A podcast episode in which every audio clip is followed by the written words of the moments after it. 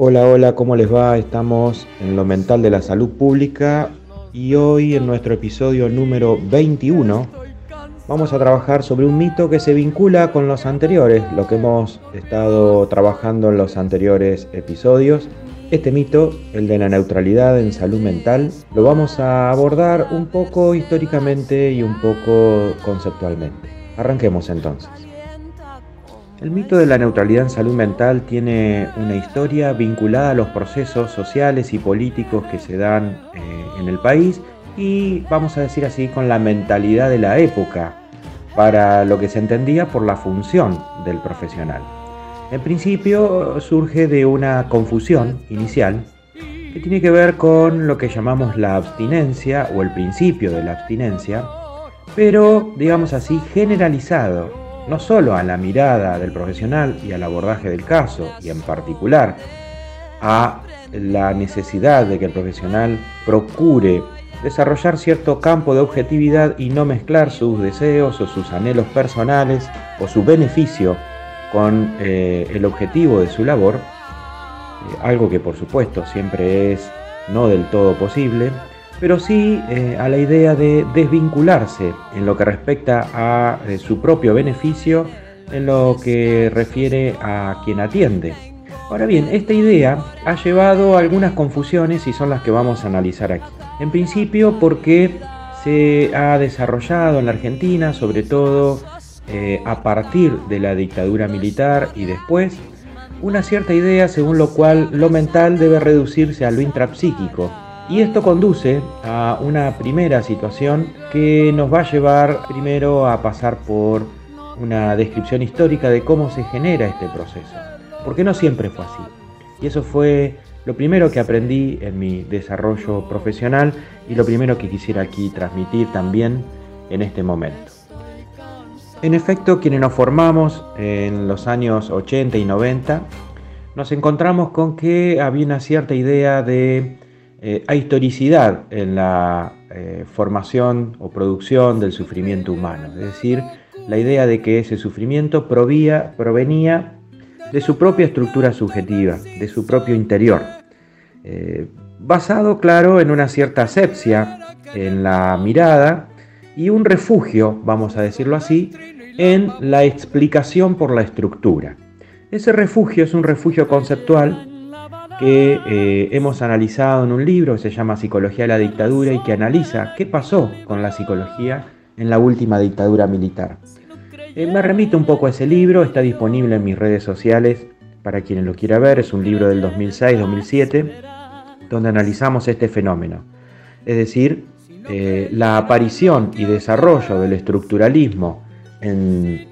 psicología en particular y en salud mental en general, a partir de la eh,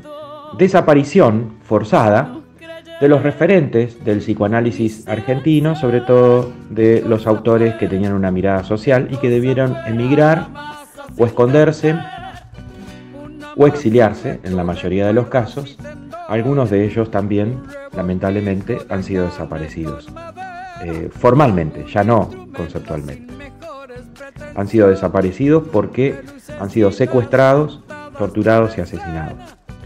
No es un mal momento este, estoy diciendo esto el 24 de marzo de 2022. Y por lo tanto entonces también eh, este podcast es un homenaje a, a estas personas. Pero vamos a seguir. Cuando hablamos de desaparición, lo que estamos diciendo es que las carreras de psicología en la República Argentina sufrieron un embate eh, desde 1975 cuando fueron intervenidas por lo que se llamó la misión Ivanisevich y a partir de ahí entonces se desarrolló un proceso de borramiento de lo que, decía antes, se entiende por la Escuela Argentina de Psicoanálisis. Autores como Pillon Rivière, como Bauleo, Ulloa, Pavlovsky, por supuesto Mary Langer y, tantos otros, José Blecher en particular, que trabajaba mucho en la universidad, y en fin, una serie de autores de la corriente argentina de psicoanálisis fue borrada del mapa y es ahí, en esos años, en plena dictadura, donde ingresa fuertemente y se impone, y esta palabra no es azarosa, el estructuralismo psicoanalítico como reemplazo de la corriente argentina de psicoanálisis. Cualquiera que estudie los programas de las materias que enseñaban psicoanálisis en Argentina se va a dar cuenta del profundo cambio entre los programas de las materias en los años 72, 73 y 74 a los programas eh, que se eh, establecen y que se enseñan a partir de años 75 y 76. Y se va a encontrar ahí con dos grandes cambios. Uno, los profesores. No están más los profesores que enseñaban en democracia. Y en segundo lugar, los contenidos. Es decir, queda borrada toda visión crítica, social y, eh, digamos así, comprometida del psicoanálisis, comprometida con los problemas de su tiempo, y aparece en reemplazo un psicoanalismo, va a decir Robert Castell, centrado justamente en este refugio en la idea de estructura. Esto no quiere decir que demonicemos el concepto de estructura ni aquellos que se posicionan desde ahí para pensar el psicoanálisis, por supuesto que no. Simplemente estamos diciendo que la institucionalidad en la cual desaparece por absoluto la dimensión de la singularidad como indescindible de la dimensión de la vincularidad, de la institucionalidad y de la función social que tiene el Estado en el sostenimiento del sujeto, todo esto desaparece y solo queda abordada de la concepción del sujeto, ese sujeto abstracto, desujetado y diríamos incluso eh, borroneada la dimensión multidimensional del mismo fenómeno humano. Es decir, la idea de que el padecimiento emerge de lo intrapsíquico y nada tiene que ver, o incluso es negada, la dimensión vincular, social y eh, política de ese sufrimiento. En mi experiencia de formación personal, esto lo pude eh, rescatar, porque no estaba en la formación de grado de mi carrera en los años, a inicio de los años 90, lo pude rescatar de lecturas que se hacían de otros autores, eh, como el caso de Ignacio Martín Baró, el caso de Robert Castell, sobre todo a través de su libro El psicoanalismo, o las lecturas de Michel Foucault y sus críticas al psicoanálisis estructuralista, justamente. Eh, y por supuesto, cuando logramos rescatar del baúl del altillo del psicoanálisis los textos de los autores de nuestro propio país, que estaban regresando en esa época a, la Argentina de sus respectivos exilios, aquellos que quedaron vivos. Estamos hablando, por supuesto, de Ulloa, Bauleo, Pavlovsky, Langer, Kesselman y tantos otros. Lo que Charlie García llamaría los dinosaurios, habían hecho un trabajo eh, concerniente a la eh, cierta elitización del psicoanálisis en términos del establecimiento de su asocialidad y su ahistoricidad y el refugio eh, propio de la dictadura de los psicoanalistas en los consultorios privados, es decir, una suerte de anonimato de la práctica psicoanalítica, por supuesto vinculada a la necesidad de sobrevivir, lo cual no vamos a cuestionar en lo más mínimo, pero también a la consecuencia de esto, y es el alejamiento de las prácticas institucionales y sobre todo comunitarias y el refugio en las prácticas privadas, en el uno a uno, en el cara a cara, en el anonimato del el consultorio privado. Esta, por supuesto que es una tendencia y que no refleja la realidad total ni a todos los profesionales o a todas las profesionales, sin embargo sí tuvo una gran impronta en la década de los 90, en la implantación del neoliberalismo, en su segunda eh, luego de la dictadura en los años 70, y entonces eh, tiene por característica, en definitiva, esta idea de desdeñar, ocultar o minimizar esa complejidad multidimensional que tiene el fenómeno humano y la simplificación de ese fenómeno, negando su multifactorialidad, negando su complejidad o minimizándola eh, y haciendo que el profesional opere reductivamente con una mirada asocial y ahistórica totalmente descontextualizada y desvinculada de ese otro social que le contiene o que le segrega y se transforma así en un operador revictimizante, aunque no quiera, aunque eh, crea que no hace nada de eso y que solo eh, vea en su praxis una praxis abstinente, es decir, confunde abstinencia con la socialidad de su servicio y la mirada restrictiva sobre el entorno del sujeto, haciendo que su única mirada se concentre en lo intrapsíquico. Esta vieja discusión eh, luego fue revisada, por supuesto, y en lo que se llama la década ganada, o lo que se suele llamar la década ganada, es decir, el periodo de crecimiento del país eh, y de crítica al proceso neoliberal de los años 90, que terminara trágicamente, como sabemos, al menos en nuestro país, en diciembre del 2001, con el colapso de todo el sistema social y económico sobre todo, conllevó una revisión crítica de todo este proceso y una recuperación de la necesidad de vincular las praxis en salud mental con los momentos y el entorno social en general. En este sentido fue que eh, se pudo observar que, la necesidad de desarrollar un componente social crítico en la mirada de la profesión y en la necesidad de que el sistema social desigual, iniquitativo, sea parte de esa mirada del profesional, es decir, componga su contexto de producción y no sea negado como tal, es decir, no sea renegado, diríamos, en el sentido más psicoanalítico del término. En este sentido, el discurso neutralista empieza a, caer en crisis eh, y por encumbrado, coherente y hasta sobrador que pueda ser, porque no hay nada más pedante que el neutralista, no cambia de todos modos su profundo efecto conservador eh, y hace ver a las relaciones sociales como dadas y establecidas por un orden que nunca es cuestionado. Este, este asunto, este último componente es el que entra en crisis, aparecen los cuestionamientos, aparece la necesidad de vincular las prácticas en salud mental a eh, los problemas de la época y entonces ese, ese profesional eh, que también está en crisis porque integraba una suerte de aspiración al medio pelo ciudadano o, de usted quieren citadino, entra también en crisis porque su sueño de pertenecer a una suerte de nobleza profesional eh, vinculada al modelo médico hegemónico con el cual se lleva muy bien el modelo neutralista, bueno, eso mm, se cae, se cae, esa suerte de feudalismo profesional de la salud mental eh, es para muy pocos, eh, no derrama demasiado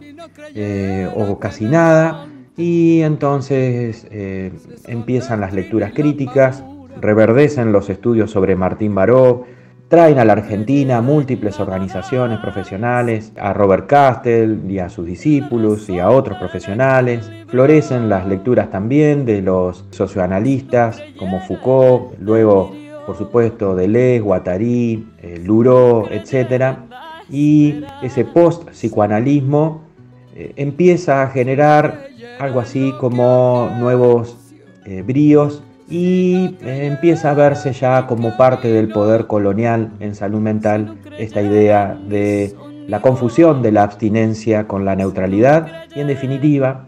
la confusión de estos con la indolencia profesional. Pero convengamos que esto que ocurre entre vamos a decir así, el año 2001, 2002 en adelante, va a encontrarse con algunos autores que lo venían planteando desde mucho antes. Por ejemplo, sin ir más lejos, Fernando Ulloa venía planteando eh, a la salud mental como un ámbito que no debe reducirse al ámbito clínico, sino que eh, debe siempre tener presente el nivel sociopolítico y el hecho justamente de que la salud mental es un asunto también cultural, social y político y está enraizado en la historia de las personas, de sus comunidades y de los pueblos. De modo tal de que, solo por citar eh, a un autor que, que nos es muy caro aquí, eh, diremos entonces que se trata de una situación en la cual muchos autores empiezan a hacer eh, menciones críticas y a marcar la necesidad de un abordaje integral eh, en el campo de la salud mental que integre las distintas dimensiones del sujeto, sobre todo como tal, como sujetado. Pero también llegaban, por otro lado, bríos de un nuevo estructuralismo, de un postestructuralismo, eh, que seguía planteando eh, la idea de una mente que solo debe atenerse, como dicen ellos, al síntoma, que solo debe leer el inconsciente y que debe desdeñar lo demás. Y esta mirada, una mirada que por supuesto tiene un tinte colonizado y que pretende prescindir de las situaciones o dimensiones propias del contexto en el cual ese sujeto se enmarca, eh, emanan por otro lado de un mundo lejano y que luce como luminoso, de la Europa colonial, digámoslo así, y vamos a encontrarnos con esta idea de que ese poder colonial tiene una simbología que debe ser desentrañada y que debe ser, digamos así, traducida por el profesional liberal a su propio entorno.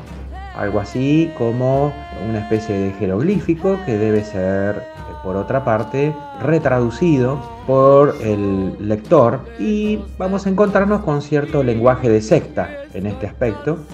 eh, y un funcionamiento organizacional sectario. No me voy a meter mucho en eso hoy, lo vamos a ver quizá en otro de los mitos, pero quisiera dejar aquí, y es que la necesidad imperiosa de la visión restrictiva en salud mental conduce al pensamiento sectario y al funcionamiento organizacional sectario. Por acá nos quedamos con este aspecto y seguimos con el mito de la neutralidad luego de este largo paréntesis. Volviendo al mito de la neutralidad, quisiera señalar por último dos aspectos que me parecen relevantes y que reflejan justamente la aparición de conceptos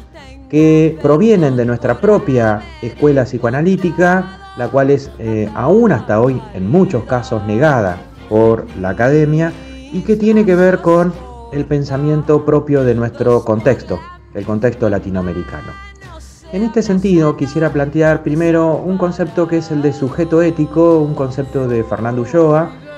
que eh, viene trabajando, por supuesto, a partir también de otros autores y que lo he eh, también yo desarrollado desde mi perspectiva en un viejo libro del año 2007 que ya les he citado, se llama Aterrados, Psicología de la Dictadura, y donde analizamos cómo se constituye el sujeto ético en un proceso de aterramiento social masivo. En el caso de Fernando, bueno, eh, él lo que establece claramente ahí es que eh, esa relación que se establece entre el sujeto y su entorno, sobre todo en relación a eh, el lugar que ocupa el Estado, sea este lugar, como dijimos antes, un lugar de contención, de amparo o de segregación, de expulsión, de exclusión, lo que fuere. En este sentido, esa relación va estableciendo en el sujeto una eh, suerte de vinculación con el otro social y esa suerte de vinculación o protovínculo, como diría Pillon Rivière, eh, se genera a partir de qué entendemos por o que entiende el sujeto en el marco de su sobrevivencia por la eh, relación con el otro entonces. De este modo entonces si el sujeto entiende que el hambre eh, es legalizado o es ilegalizado, si eh, entiende que el frío es algo parte de su vida o no, o es algo que debe atender el Estado, el pasar frío, el abrigo, la contención, el amparo, estas ideas y en relación a cómo se entienden si como un derecho, como una situación dada, como algo que debe tolerar o aceptar, como algo que le toca por ser pobre o por ser desamparado o por estar excluido. En fin, el modo en que se le practican las diversas actividades vinculadas a contenerlo o expulsarlo, van a ir dando, van a ir configurando, entre otras tantas, como el modo de vinculación que reciba eh, o que, del que sea parte, va a ir generando su también forma de entender que debe moverse en relación a los otros. Es decir, lo humaniza o lo deshumaniza, lo sensibiliza o lo desensibiliza. Y en este punto entonces se va generando, por desesperado que fuere eh, la forma de sobrevida de la persona, se va generando una suerte de sujeto ético, o en todo caso una dimensión ética del sujeto, que va a ser refractaria, o si ustedes quieren, en espejo de aquello que ha recibido o no. En este sentido, retomamos también algunas palabras como las de corresponsabilidad social, algo que a nosotros, al menos en nuestro contexto, nos ha enseñado Juan Carlos Domínguez a partir de su trabajo con autores del campo del derecho como Raúl Eugenio Zaffaroni, y que han trabajado esta idea de cómo la corresponsabilidad social genera uno u otro sujeto ético, o al menos eh, va perfilando un modelo de sujeto que lo volverá más o menos peligroso, le generará más o menos deseo de sobrevivencia y de imposición de ese deseo a los otros en la medida que los tenga más o menos humanizados como tales. En este sentido, entonces, se vuelve importante ir entendiendo que eh, el modo en que procede el Estado con su población más desesperanzada va generando situaciones de resignación frente a ese desamparo o bien de desarrollo de eh, acciones, medidas, tendencias, conductas eh, de cierta peligrosidad o riesgo para los otros en el marco de un desarrollo de una agresividad que sería fundamental en aquellos que están desamparados, justamente para poder sobrevivir. En este sentido, entonces, eh, la idea de inculcar humanidad de, a partir de prácticas sensibles va a ser lo que Ulloa llama el recurso de la ternura, es decir, la idea de reemplazar el sálvese quien pueda o la anestesia frente al dolor ajeno, algo muy propio del desarrollo de la mentalidad neutralista del profesional psi, eh, frente a eso la posibilidad entonces de desarrollar un marco de empatía y de sensibilidad eh, es lo que restituye la idea de la corresponsabilidad social. Es esta idea del sujeto ético uyoiano de entender que las posibilidades que tiene el sujeto desamparado de ser atendido, contenido y acompañado en su desesperación brindan la posibilidad de salirse de esta idea de la indolencia y de brindar distintas formas o posibilidades de atención para que emerja ahí un sujeto del vínculo. En este sentido entonces se vincula también para nosotros este podcast, este episodio con el anterior, en el que hablábamos de la diferencia entre resiliencia y capacidad vincular. Para ir cerrando entonces, eh, es ahí, en este campo, donde florece el concepto de ternura de nuestro maestro Fernando Ulloa, es cuando dice justamente Fernando que la ternura es lo antitético de la crueldad. Se piensa, dice Fernando, que es un sentimiento medio blandengue, pero en este escenario actual la ternura es un dispositivo donde se estructura la condición ética del sujeto. La ternura, continúa, significa brevemente tres cosas. El abrigo frente a los rigores de la intemperie, el alimento frente a los rigores del hambre y el trato justo. Aquí entonces es cuando Fernando nos vincula ese concepto de ternura con la idea de eh, refutar el mito de la neutralidad como esa suerte de abstinencia que nos hace o nos pretende hacer prescindir la idea de que hay ahí un sujeto sujetado, sujetado a su tiempo, a sus condiciones sociales, a sus condiciones históricas, a la vincularidad de la que es parte, en fin, a todo lo que le rodea.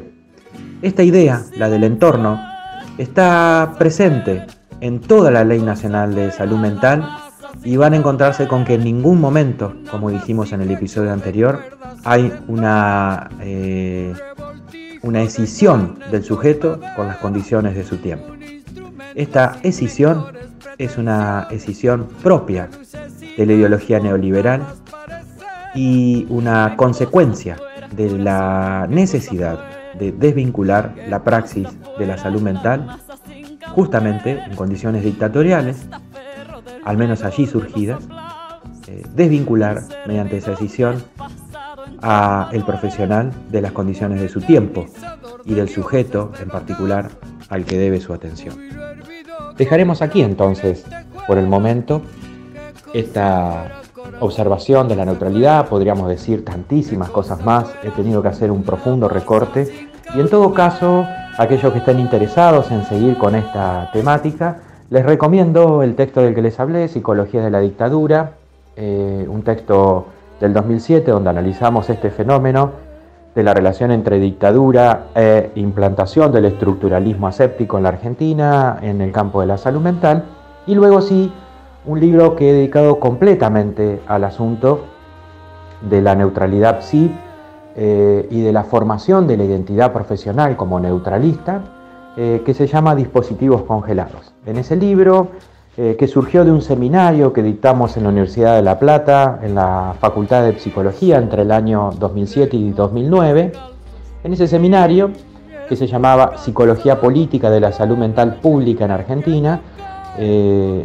trabajamos mucho esto y de allí surgió ese libro, un par de años después, eh, y en todo caso me remito al mismo para mayor profundidad sobre el mito de la neutralidad. Allí lo trabajamos más profusamente, con gráficos, cuadros, recortes, citas de autores, es decir, como un texto un tanto más académico que este breve episodio. De todos modos, pueden encontrar en mis redes sociales esos, esos dos libros porque ya están liberados y están a disposición. Les envío un fuerte saludo, los dejo con la música que nos ha acompañado y que toca eh, de refilón estos temas. Les mandamos un saludo y nos vemos en el próximo episodio. Hasta la próxima.